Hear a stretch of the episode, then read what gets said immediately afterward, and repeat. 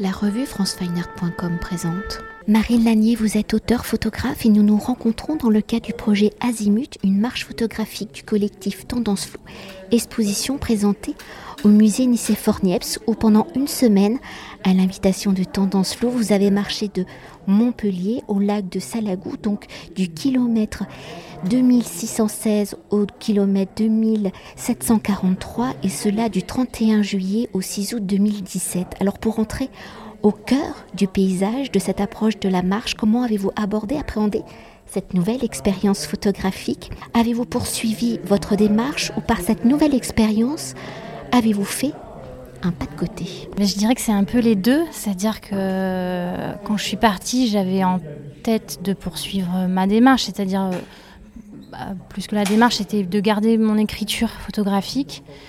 Euh, je ne savais pas trop comment j'allais pouvoir le faire. Assez vite, je me suis aperçue que si je ne faisais que marcher, j'allais perdre ça. Donc euh, assez vite, je me suis arrêtée à certains endroits qui me parlaient. Donc ça a pu être euh, en l'occurrence la ville d'Agnan, qui était assez chargée pour diverses raisons. Notamment, il y avait cette ancienne abbaye qui était devenue par la suite un bagne d'enfants et qui, à l'heure actuelle, est un lieu de jardin partagé, donc où j'ai pu euh, discuter avec des jardiniers, notamment un jardinier qui est dans l'exposition là, la, photo de ce jeune homme en noir et blanc euh, qui peut évoquer les films de, Pasolini, voilà, et en même temps il était habité par cette histoire du, du bagne, donc il, a, il a pu raconter tout un tas d'histoires en lien avec le bagne et l'abbaye. Ça a été aussi un autre lieu qui m'a particulièrement marqué, qui est le pont du Diable, euh, donc cette fois entre Agnan et euh, Saint-Guilhem-le-Désert.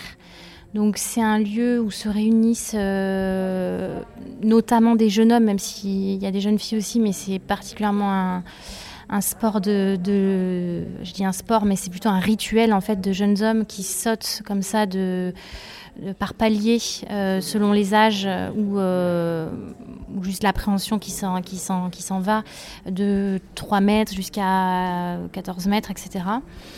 Euh, donc c'est un lieu, ça pareil, où j'ai, passé du temps pour, euh, pour faire des photographies. Donc là, je marchais plutôt en tourbillon, euh, voilà, je, je, restais un moment et ensuite je repartais.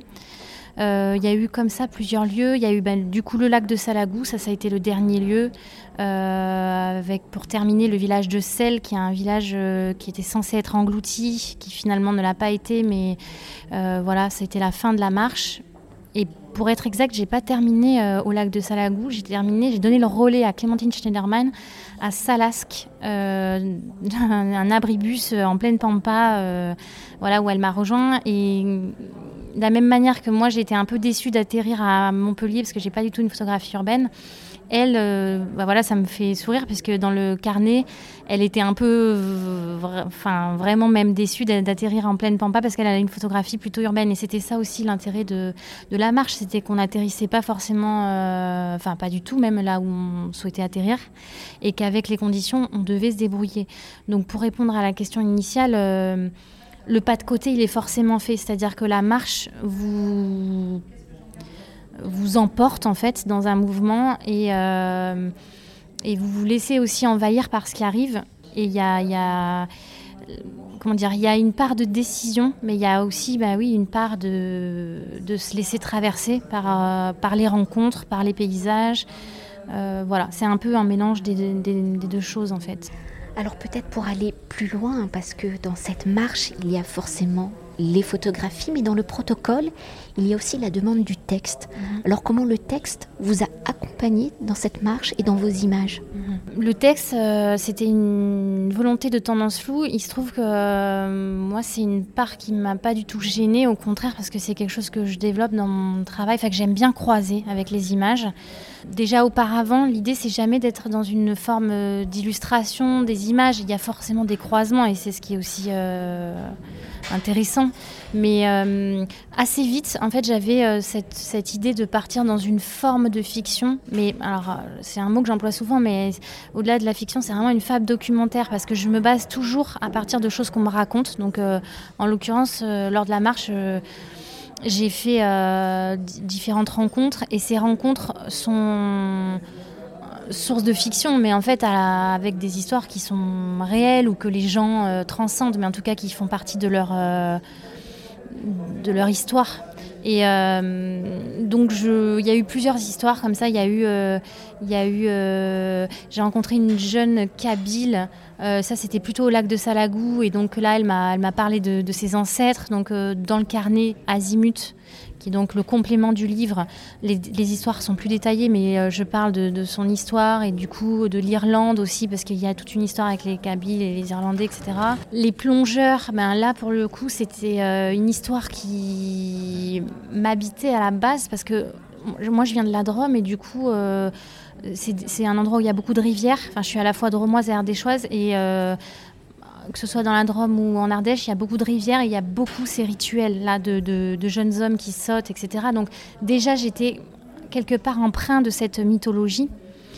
Et euh, quand je l'ai vu de manière exacerbée au Pont du Diable, parce que là on est dans des hauteurs euh, qui, font frémir, euh, tout de suite ça m'a parlé. Et, et, souvent je croise ça avec des histoires aussi familiales. Dans ma famille, il y a eu une histoire comme ça de donc à la fois c'est très beau, hein, ces sauts de, jeunes hommes euh, à des hauteurs, euh, voilà, encore une fois palpitantes, mais il y, a souvent c'est accompagné de drames en fait. on vient les chercher parfois avec des hélicos parce qu'ils sont coincés sous la roche, etc.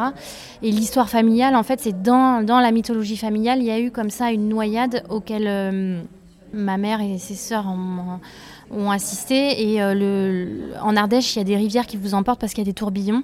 Et voilà, en l'occurrence, l'homme eh ben, voilà, a, disparu euh, au fond des eaux. Et c'est comme ça, ces histoires qu'on raconte dans la famille qui sont à la frontière toujours de...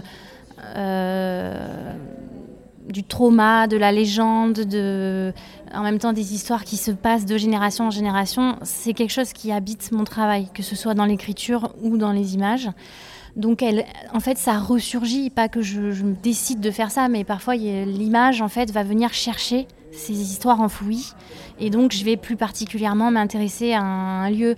Euh, le bagne d'enfants, c'est un peu la même chose en fait. Euh, dans ma famille, voilà, il n'y a pas des histoires de bagne d'enfants, mais en tout cas, il y a des histoires de, liées à des maisons d'enfants. Euh, donc les sujets qui m'interpellent, forcément, ils ont une résonance très forte avec parfois des souvenirs réinventés aussi. Hein. C'est voilà, des choses qui m'appartiennent, d'autres qui, qui, appartiennent plutôt au clan. Voilà. Et donc ça parle aussi de ça. Le travail résonne avec ça. Et l'écriture, j'y ai pris énormément de plaisir. C'était euh, à la fois c'était euh, une gageure parce que euh, on devait rendre un texte chaque soir mm, et des photos chaque soir pour alimenter le, le réseau Instagram.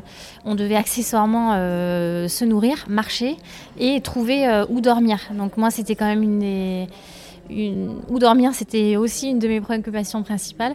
Et, euh, et, du coup, mais en même temps, ce texte, il y avait ce texte, dans le texte et les images, il y a une forme d'adrénaline. Euh, moi, c'est ce qui m'a. J'ai pas du tout l'habitude de travailler vite. Euh, et là, on était obligé de travailler vite. Et on était, en fait, il y avait, oui, quelque part, les conditions étaient réunies ça parlait de survie en fait, ça parlait de... Donc les images, elles sont aussi empreintes de ça, elles sont empreintes d'onirisme, mais aussi euh, d'une forme d'urgence en fait de vivre. Et alors là, je vais peut-être euh, aller un peu plus loin et extraire une de vos phrases, hein, mais qui, euh, quand on connaît votre travail, va dans sa poursuite, c'est ⁇ Je suis l'errant, le vagabond, le contrebandier ⁇ oui, alors euh, cette histoire de, de, contrebandiers, euh, enfin de personnes qui traversent en fait, euh, c'est une histoire qui est pas bah, pareil. Hein, c'est alors je n'en ai pas nécessairement pas, parlé tant que ça résonne avec la commande du CNAP en effet, qui, qui le projet s'appelle les contrebandiers. Donc c'est la première partie d'ailleurs que j'ai initiée pour le CNAP et l'envie c'est de poursuivre ce projet dans d'autres contrées notre région de France ou ailleurs. Euh, et pareil, en fait, ça je l'ai pas forcément dit, mais ça résonne avec une histoire familiale. En fait, euh, euh, dans le travail, il y a un fort lien à la généalogie, au clan, et notamment à côté, euh, je m'intéresse beaucoup à la généalogie et j'ai aussi un oncle qui, lui, pour le coup, a, fait de vraies recherches en fait et euh, a énormément contribué moi à ce que je connaisse plus une histoire, une partie de l'histoire de ma famille. Et pareil, est-ce qu'elle est, elle est forcément légendée d'une certaine manière et c'est ce qui m'intéresse. En tout cas, il y a l'histoire d'une grand-mère, d'une arrière-grand-mère, pardon, italienne où on a su très tard qu'elle était italienne. Euh, elle avait un nom euh, francisé et on a su au final qu'elle s'appelait Maria Valpreda et qu'elle avait traversé la frontière euh, avec un beau-père en fait, qui était déserteur.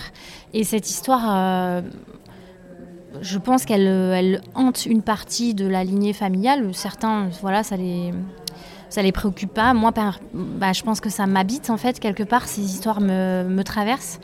Et du coup, à chaque fois que j'initie un projet, il y a, je suis pas dans la nécessité de le dire au départ, mais il y a toujours une racine quelque part euh, qui me qui me porte. Sinon, je serais pas je, oui, je, partirai, enfin voilà, je, me mettrai pas en mouvement en tout cas pour aller vers, euh, vers ces histoires-là.